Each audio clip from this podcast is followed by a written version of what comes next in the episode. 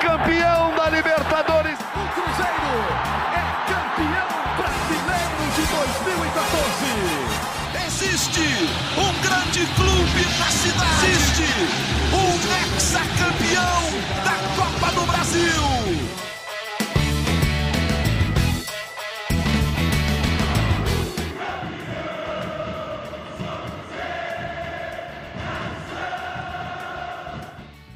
Muito bom dia, muito boa tarde, muito boa noite. Tá no ar mais uma edição do GE Cruzeiro, seu podcast do Cruzeiro na Globo. Vamos falar da atuação do Cruzeiro contra o esporte no Recife. O esporte venceu por 2 a 1 mas o Cruzeiro já está classificado para a Série A, já é o campeão da Série B. O Cruzeiro não vai poder mais alcançar o Corinthians, né? Corinthians de 2008 fez 85 pontos, melhor campanha na divisão de acesso. Cruzeiro já não tem como alcançar essa pontuação. Era uma das metas do Cruzeiro até o fim do campeonato. Quais serão os novos objetivos? Eu sou Rogério Corrêa, estou com o Jaime Júnior, estou com o Henrique Fernandes, estou com o Guilherme Macedo e estou com a voz da torcida do nosso podcast, a Fernanda Remisdorf. O resultado foi ruim ou a atuação foi ruim contra o esporte, que luta pelo acesso? E aquela promessa do Pesolano? Disse que escalar força máxima, em respeito a todo mundo que está nas brigas aí, para não cair ou para subir. Não foi isso que a gente viu, né? O ano já acabou para o Cruzeiro, gente? É o que eu quero saber com os nossos amigos aqui, que vão falar também da garotada do Cruzeiro, né? Dos meninos do Cruzeiro que estavam em campo, principalmente no segundo tempo, uma avaliação aí dos meninos. É, primeiro lugar, os nossos meninos aqui. Dá um alô geral aí, gente. Opa! Olá. Opa, opa! Ah, bom, tá É bom esse sentimento de estar mais jovem, né? Os meninos. Gostei, Rogério. Tô... Gostou, né? Começando é a semana mesmo. assim feliz. É, a base vem forte, a base vem forte. A gente está também com a Maria Clara Alencar, que está na edição do podcast. Gente, vamos começar falando da atuação. O Cruzeiro, não sei se é um exagero, é, o Cruzeiro de ontem, domingo, né? A gente está gravando segunda-feira, fez lembrar o Cruzeiro do ano passado ou não é para tanto? O Cruzeiro teve uma boa atuação. O que vocês acharam? Eu acho que, eu acho que não é para tanto, não, Rogério. Primeiro, um abraço a todos aí. Um bom dia. A gente está gravando pela manhã na, na segunda-feira. O primeiro tempo foi muito ruim, mas o segundo tempo não foi para mim. Assim. Acho que o Cruzeiro, em alguns momentos, inclusive, teve perto de empatar o jogo. Um pouquinho mais de capricho, principalmente na finalização. O Cruzeiro finalizou, finalizou mal na partida, né? Além do gol, teve só mais uma finalização certa. É, que é bem abaixo da média que o Cruzeiro costuma impor nos jogos. O Cruzeiro fecha com 4, 5 por jogo, finalizações corretas.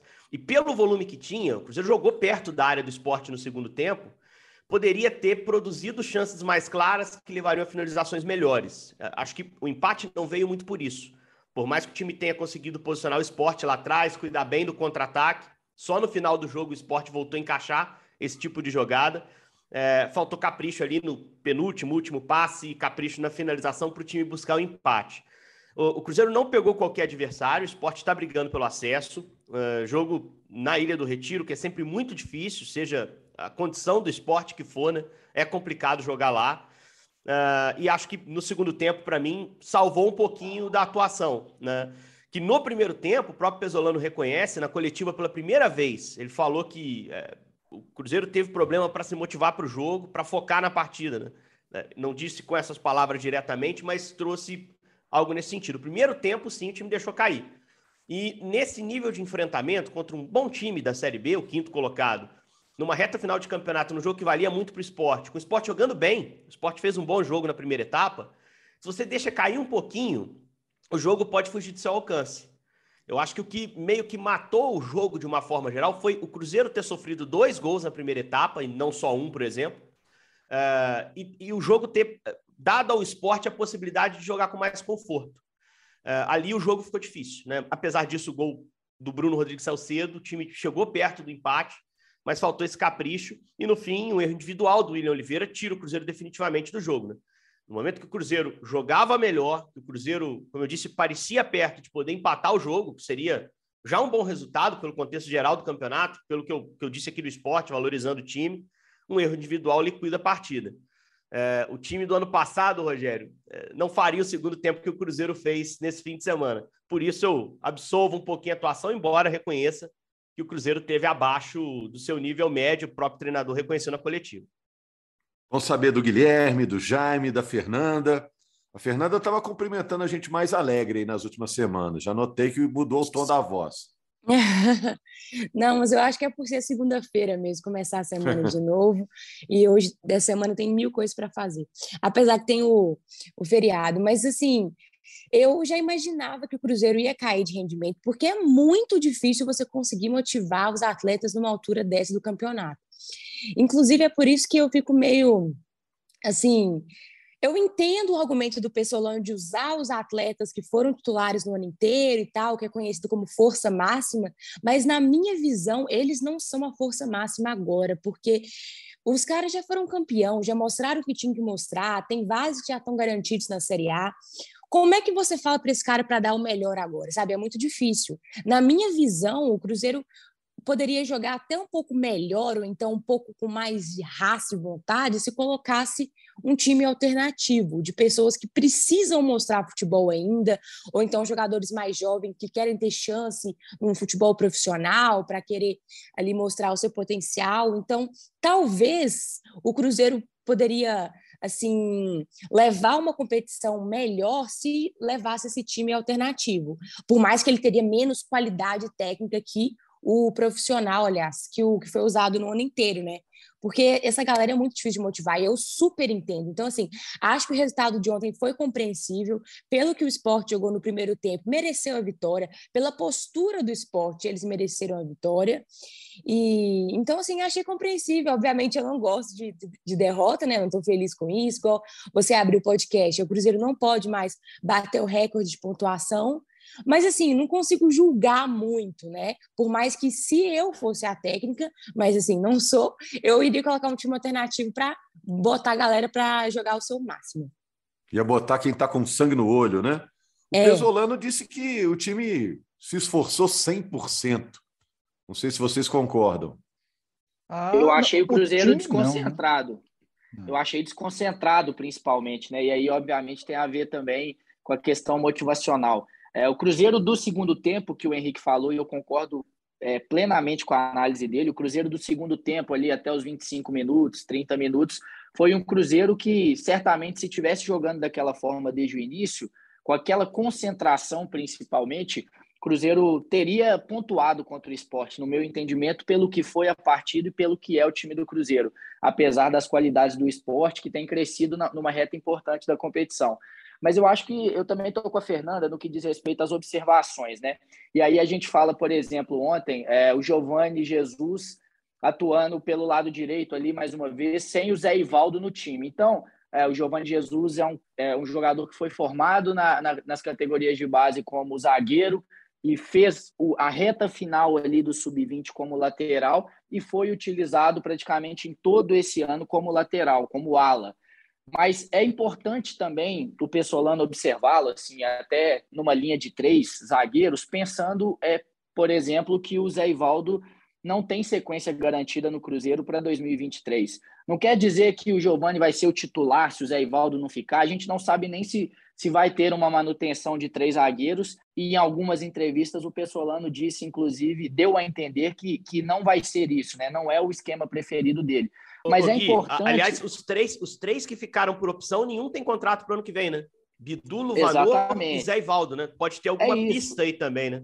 É, é isso que eu estou falando. Assim, se não tem esses caras garantidos, você tem que observar o que você vai ter garantido para o ano que vem para saber quantos mais você precisa para esse elenco. E a gente sabe que vai ter que chegar muita gente, né?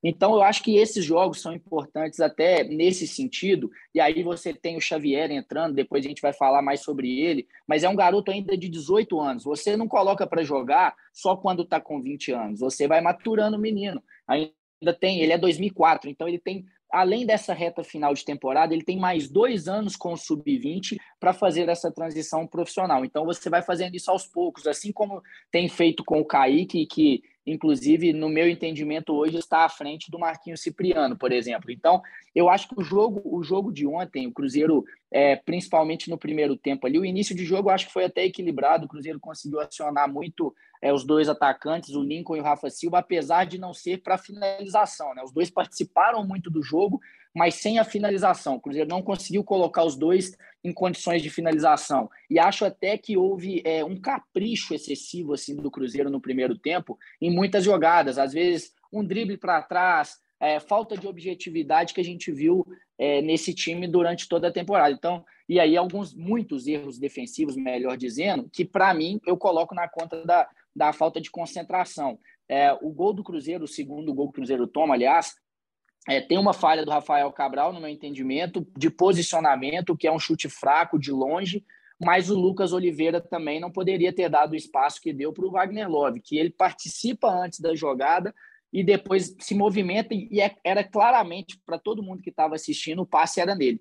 E o Lucas Oliveira, que é um dos melhores zagueiros é, é, da Série B, talvez o melhor, não, não, não faz essa leitura básica para fazer para tirar o espaço do Wagner que gira para chutar e aí tem a falha também do Rafael. O primeiro gol, o Cruzeiro já tinha, o esporte tinha batido um escanteio curto, o Cruzeiro não marcou, aí não marca mais uma vez e o Bruno Rodrigues, ao invés de atacar a bola, ele espera e o Chico ataca a bola para fazer o gol. E o terceiro tem do William Oliveira. Eu até falei aqui no último podcast que nessa reta final é mais importante, talvez, a gente avaliar é, individualmente o Cruzeiro, essas peças que podem ou não ficar para 2023, do que o aspecto coletivo, por tudo que está envolvido e que vocês já falaram.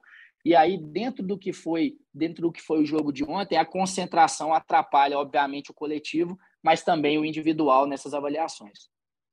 É, o, o Guilherme não falou também, Jaime, mas no segundo gol, o Jajá praticamente não divide a bola ali no meio da jogada, depois ela sobra para o Wagner Love. Eu vou opinar aqui, eu estou perguntando, mas eu vou opinar também. A questão vontade, motivação, hoje em dia, faz muita diferença, né? Faz muita diferença. E o esporte estava jogando a vida dele, né, Jaime? É, ele tirou o pé tirou o pé ali. Eu acho que nessa hora o jogador pensa o seguinte: pô, vou botar o pé nessa bola, fim de temporada, o Cruzeiro já é campeão, já subiu, vou botar meu pezinho aqui, vai que eu machuco, aí passo as férias no departamento médico, atrapalho o meu início de próxima temporada, que é um início é, que pode ser no Cruzeiro, né, com o Cruzeiro na Série A do Campeonato Brasileiro. Se não for no Cruzeiro, se for no Atlético Paranaense, o cara tem um 2023 que ele vislumbra um, um 2023 muito, muito melhor ainda do que já foi o, o bom 2022 dele. Então, assim, Ô, Jair, mas, passando na cabeça do cara. Né? Ali não dá tempo de pensar isso tudo, não. Aí ele pensa antes. Mas é inconsciente, então, né? O cara não é, vai né, com a mesma é, vontade. Né? É, ele pensou isso antes e, e entra em campo com esse pensamento. E aí o cara Isso. ele não vai para dividida, sabe? E aqui, faltam quatro jogos agora para acabar o campeonato. Acabou o, Cruzeiro, o ano do é, Cruzeiro? Acaba o ano do Cruzeiro. E o Cruzeiro vai enfrentar adversários agora. Você pega, por exemplo, o próximo jogo, é o Vila Nova. O Vila está com 42 pontos. Acho até que essa pontuação já vai dar para poder escapar do rebaixamento. Mas não é matemático ainda. O time não. É claro que eles querem resolver a parada já nesse próximo jogo, sabe? Então, assim, é o jogo contra um Vila Nova que está aí com a faca nos dentes para resolver sua parada e se garantir nessa Série B do Campeonato Brasileiro do ano que vem e que faz a terceira melhor campanha do retorno, sabe? Então, assim, vai ser um jogo com a característica parecida com essa do esporte. É um Vila com a faca nos dentes enfrentando a equipe do Cruzeiro. Depois pega o Guarani. Diga. Mas a gente pode desistir de ver o Cruzeiro competitivo de novo até o fim do ano? Para o Cruzeiro, o ano acabou? Ô, ô, Rogério, eu acho que nos jogos em casa acaba tendo o, o elemento do torcedor que está no estádio e essa presença do torcedor no estádio ela motiva mais o atleta, né? O torcedor na arquibancada faz o cara faz o cara dar aquela aquele sanguinho a mais, né? Então, eu acho que esses jogos, por exemplo, contra o Guarani em Belo Horizonte, né, por mais que seja um Guarani Guarani, a gente não sabe como é que o Guarani vai chegar para essa rodada, né? Porque ele, ele joga agora em casa contra o CRB, né? Amanhã, inclusive, esse jogo, terça-feira, a gente está gravando na segunda, ele já joga contra o CRB e aí ele pode já chegar a 44 pontos se vencer, né? Chega bem mais tranquilo aqui a Belo Horizonte, né? Mas ele pode dar um tropeço em casa aí e ter que buscar um ponto, os, os pontos aqui fora de casa, né? Então, assim, ele está ali numa luta para poder se garantir matematicamente na Série B do ano que vem. É, e, então, sim, você pega um Guarani que dos últimos dez jogos venceu seis, né? então são equipes que estão faz, tendo um bom desempenho no segundo turno e que vêm aqui para Belo Horizonte para poder se garantir na Série B do ano que vem. enquanto o Cruzeiro, né, já tranquilo, né, é, por mais que o jogador às vezes fuja de uma dividida mais forte, mas, mas dá para jogar, né? E os caras, em respeito ao torcedor que vai comparecer ao Mineirão, acho que nesses jogos, principalmente, eles vão dar um sanguinho a mais. Então, eu acredito que contra a Guarani, na última rodada contra o CSA, e esse jogo contra o CSA, esse, esse jogo contra o CSA, a gente já comentou dele aqui, né?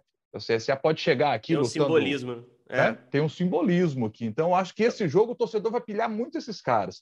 Por mais que para eles, eles não viveram aquela situação em 2019. Nenhum deles viveu aquilo, né? Do, do rebaixamento. Então, não tem esse tanto esse ranço aí contra o, quanto, contra o CSA, como tem o torcedor do Cruzeiro, essa, que o CSA deu aquela zoada. E eles, e eles vão receber anos. isso na semana, né? Essa informação de que, pô, a torcida quer muito, gostaria muito que acontecesse. Mas só um detalhe também, assim, sobre o que a gente pode esperar até o fim do, do ano.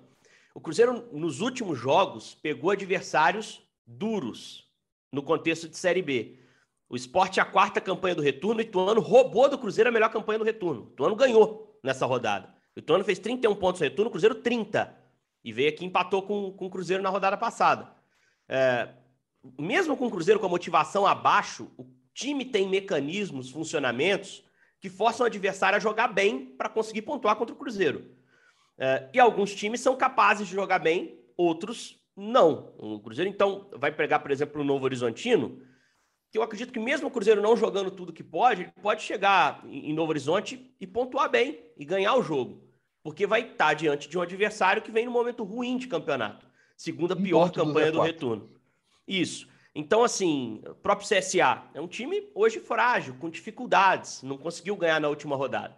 Então, o Cruzeiro pega Guarani, que é um time, para mim, duro, difícil de enfrentar, porque vem num, num, bom momento, e que pode chegar ao Mineirão e exigir do Cruzeiro algo mais, que aí pode estar na torcida, né?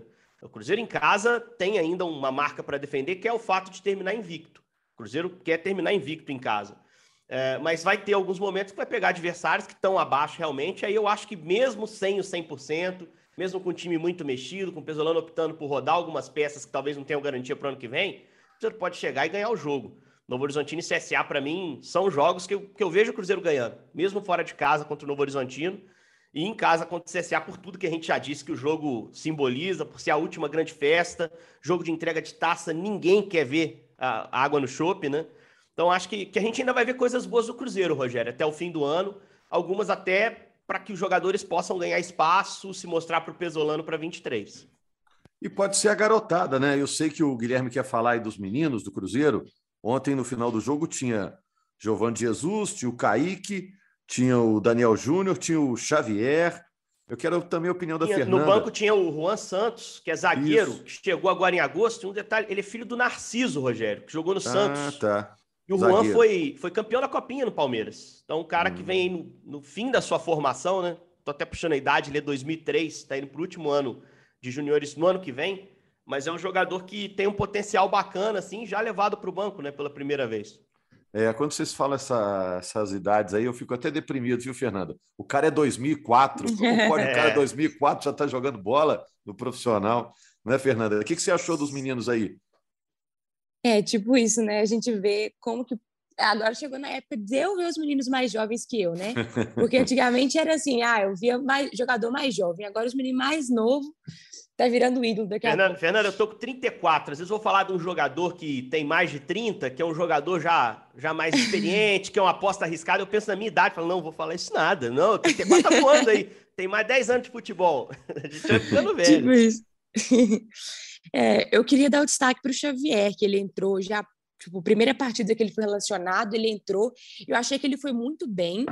E como eu tinha falado antes dessa questão da motivação, ele é um menino que ele quer muito mostrar. Ele recebeu uma chance no profissional contra o esporte, estádio lotado, uma, uma possibilidade dele né, aparecer, né, ainda mais um jogo, quatro horas da tarde do domingo, transmissão para o Brasil inteiro. Então, assim, esses meninos eu acho que tinham que ter mais chance agora nesse final. Mas achei que ele foi muito bem, gostei da entrada do Xavier e gostaria de ver mais, talvez nesse fim de campeonato, já que a gente já conquistou tudo, né? E o Kaique é outro que eu gosto muito também, ele já vem mostrando bom futebol e, e eu acho que ele está sendo já preparado para o ano que vem, se provavelmente o Bidu não ficar, né? Então fica ali Kaique Cipriano brigando por isso. O Giovani, achei que ele começou um pouco assim distraído e tal, mas também porque o Giovani teve muitas chances esse ano, mas acho que ele tem potencial e pode ficar para o ano que vem com certeza, já que ele funciona ali tanto no na zaga, né, ou então na ala direita. Eu acho que seriam meus destaques esse. E o Macedo, o que, que achou da garotada toda jogando junto? Teve uma hora lá que tá, teve uma eu... tabelinha ali, teve Daniel Júnior, hum. teve Xavier, Xavier Giovanni, um tocando a bola para o outro ali. É, já, já, já são mais entrosados, né? Mas eu acho que é interessante isso, Rogério, e muitas vezes as pessoas, às vezes, que, que não acompanham o dia a dia, que não assistem todos os jogos do Cruzeiro, acompanham tão de perto o noticiário, estranham pelo fato do cara ir a primeira vez já ser já colocado em campo pelo Pesolano, enfim. Mas é uma característica do Pesolano. A temporada inteira foi assim. Não é só porque está na reta final. Ele colocou o Breno de titular contra o Guarani no jogo do turno, que o Cruzeiro até perdeu. Mas, enfim, ele coloca os meninos realmente para jogar. E eu acho que isso é importante. E, e, e é aquilo que eu falei.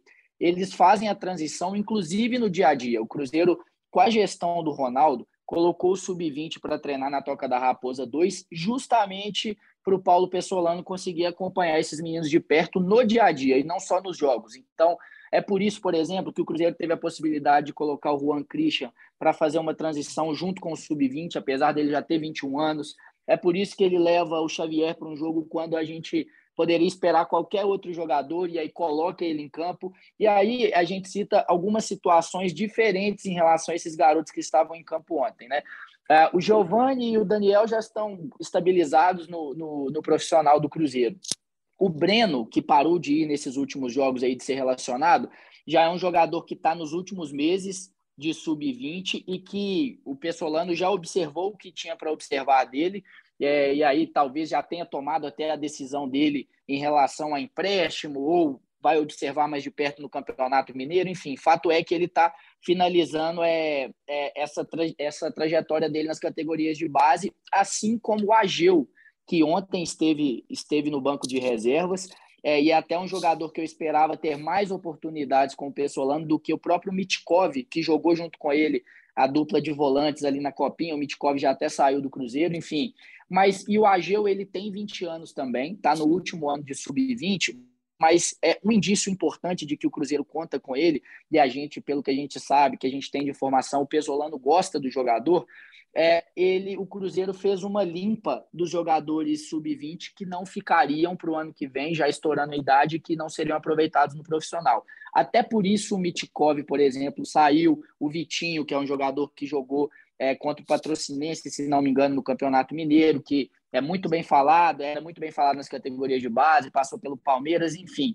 Então, o, o Ageu entra nisso também, tá? Nesses últimos meses já de transição. E aí entram jogadores que o Cruzeiro tem se preocupado na gestão do Ronaldo e até junto com a comissão técnica do Pessolano, de fazer essa transição antes desses meses finais de sub-20, que eu acho que é importante. O Kaique ainda tem um ano de sub-20 pela frente, então, se o Cruzeiro fizer um investimento para lateral esquerda para o ano que vem, é um jogador que pode fazer o que está fazendo agora, participar esporadicamente dos jogos, ser levado para as partidas, enfim, então, e aí o mesmo caso do Juan, né, que tem o ano inteiro é, de 2023 ainda pela frente para fazer essa transição, por isso que o Pesolano está levando. Então, são situações diferentes envolvendo esses garotos, acho que cada um está em um estágio diferente dessa subida para o profissional, e a, a, tendência que a gente veja no Campeonato Mineiro agora com um trabalho bem mais estabilizado do que era no início de 2022, a gente consiga ver no Mineiro de 2023 é, vários outros garotos tendo mais minutos com o Pessolano. É isso. Gente, a gente tem alguns minutinhos aqui antes de fechar. Tema livre aí. É, qual o assunto que vocês acham que a gente devia abordar aí no final que a gente ainda não falou? Eu vou, eu, eu vou pegar eu... essa bola quicando aqui para finalizar. Eu tenho mais uma também, vamos ver se, se vai bater a mesma, né? Porque a minha é só. Você é o melhor cara para falar sobre isso, Gui. Rafa Silva, cara. Fiquei preocupado. Com o histórico de problema no joelho, ele claramente saiu com problema no joelho nesse jogo. E é um jogador que está discutindo renovação ou não. É um cara que eu acho que queria que ficasse para o ano que vem, porque eu não sei como o Cruzeiro vai poder manobrar no mercado. Fiquei preocupado com a situação do Rafa Silva. Não sei se você tem alguma informação. Ele sai no primeiro tempo, para quem não acompanhou o jogo. Meio sozinho, que ele faz um movimento, ele sente uma dor na parte externa do joelho, não consegue seguir, sai até com alguma dificuldade de caminhar. Fiquei preocupado com a situação dele. É, é isso que preocupa o fato de não ter sido uma dividida, uma pancada, enfim Mas é, ele vai ser reavaliado, ele vai ser reavaliado, assim como gasolina, que foi um problema muscular. Inicialmente, o departamento médico do Cruzeiro descartou uma lesão grave. Mas a gente sabe que joelho, principalmente por ele ter esses problemas recentes, não só de joelho, mas muscular também, porque a gente, é, lesão de joelho, assim, é, influencia até musculatura. Tanto é que é, nos, últimos, nos últimos meses aí, é, o, o, Rafa Silva não conseguiu ter uma sequência de jogos por conta de questões musculares que são ainda resquício da lesão de joelho que ele teve, que ele ficou quatro meses fora. Enfim, em um momento de renovação, é, dependendo de quanto tempo ele for ficar fora de combate, isso influencia. É, e o Cruzeiro já demonstrou interesse, que quer ficar com o jogador, e aí agora a gente tem que esperar esse diagnóstico para ver tudo direitinho. Ele tem recebeu sondagens do futebol asiático, ele foi muito bem no Japão, foi muito bem na China, e diminuiu muito o salário para vir para o Cruzeiro, e aí, obviamente, se for considerar essa questão financeira, não tem como o Cruzeiro competir. Então, essa questão vai ser toda analisada. O staff dele estava até programando, antes desse jogo contra o esporte, né, ah, uma reunião com o Cruzeiro para ter uma nova conversa já até o dia 15 deste mês, ou seja, até o final dessa semana. Então, agora a gente tem que reavaliar tudo isso, esperar também esse exame para ver como que ficou essa questão física do Rafa. E só para aproveitar o gancho de mercado, e é isso que eu ia falar, Cruzeiro está muito próximo de acertar com o Anderson, goleiro é, do Atlético Paranaense, que já passou também pelo Náutico, Santa Cruz, formado na base do Palmeiras, 24 anos, chegaria em janeiro, uma oportunidade de mercado, está em fim de contrato lá com o Atlético Paranaense. Não está tudo acertado ainda, não tem nada definido, mas caso dê certo, é um jogador que vai assinar por dois anos. E aí, obviamente, isso influencia, e a gente já está atrás disso também, para saber é, como que o Cruzeiro vai se movimentar em relação aos outros goleiros do elenco. Né? O Denivis que hoje é o terceiro goleiro, passaria a ser o quarto, e aí ó, um goleiro jovem, estaria em último ano de contrato ano que vem, talvez o Mesquita tem contrato, Gui? O Mesquita tem, tem contrato? Tem contrato, tem contrato, uhum. tem contrato. Enfim, mas aí tem, a gente tem que avaliar essas questões todas aí para, mas Cruzeiro já já ativo no mercado, né? E é um lado bom do Cruzeiro ter definido logo a sua vida em relação a título e acesso, porque já pode planejar de forma bem mais tranquila o ano de 2023. Para quem não conhece, é bom goleiro Anderson, tá? É bom goleiro. Fiquei até surpreso que o Atlético Paranaense tenha perdido ele por uma questão de renovação de contrato, porque o Cruzeiro está conseguindo trazer esse cara de graça com pré-contrato, né? Como o Gui disse, ainda não está 100% certo, mas é um goleiro bem interessante. O Atlético tem o Bento, que é um goleiro bem seguro, com 23 anos, mas é o tipo de time que não se furta muito, chega a proposta, vende mesmo.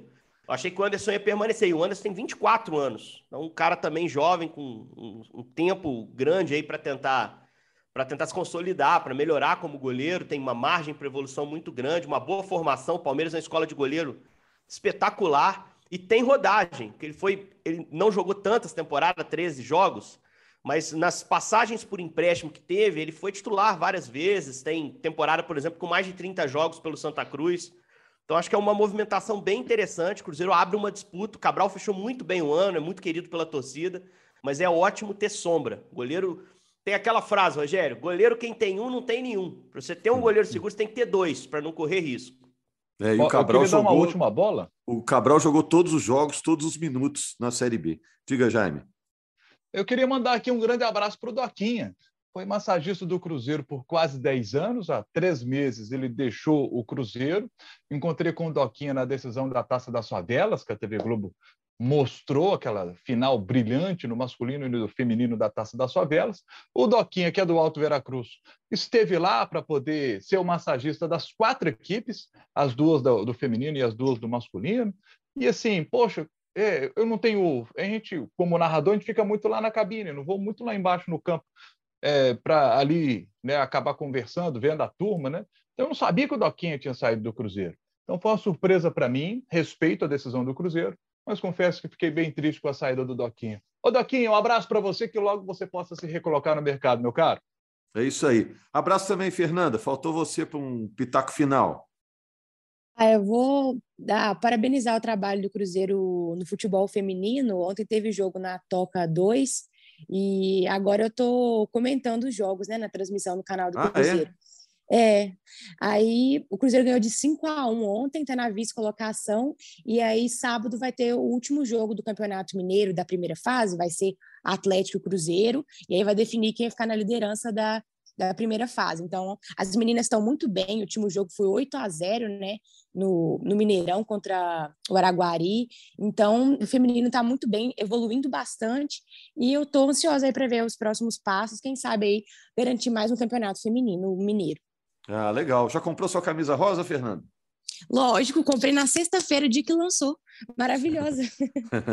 legal. O Cruzeiro está aí lembrando o outubro rosa o mês do diagnóstico precoce do câncer de mama. Todo mês isso é importante, né? Mas no Outubro Rosa a gente fala isso com mais ah, frequência. Rogério. Né? Oi. Ah, e só mais um destaque rapidinho, que é, essa semana também eu fui no jogo do Sada Cruzeiro lá no Riachão, tive a oportunidade de ir. Sada Cruzeiro 3 a 0 em cima do Minas, assim, deu nem chance para eles. E o Mineiro é praticamente uma pré-temporada para o Sada Cruzeiro, né? Mas é bom ver o nosso time aí é, embalando em todas as categorias e indo bem aí é, em todos os esportes. É isso mesmo. Agora tem o Lucão na equipe. Ainda né? deu uma provocada Bacari. na torcida do Minas, a Fernanda, hein? Tá impossível, é. Fernanda, Bem hoje, hein? é Verdade. Vai ser legal. E essa rivalidade é legal, é ótima para o futebol, para o voleibol, né? Para o voleibol mineiro, Minas e, e Cruzeiro, uma disputa ferrenha aí. Foi assim na última temporada, vai continuar assim na próxima. Vem aí já, hein? Começa agora já, esse mês, a Superliga, né? Grande abraço, amigos. Estamos de volta, então, na próxima edição aí, segunda-feira, né? Porque o Cruzeiro joga na sexta contra o Vila Nova, falando da sequência do Cruzeiro na competição. Reserve o dinheiro aí para entrega da taça, hein? Jogo contra o CSA no Mineirão, último do Cruzeiro na Série B, o jogo em que o Cruzeiro vai receber a taça de campeão. Vai ser um espetáculo muito legal. Abraço, amigos.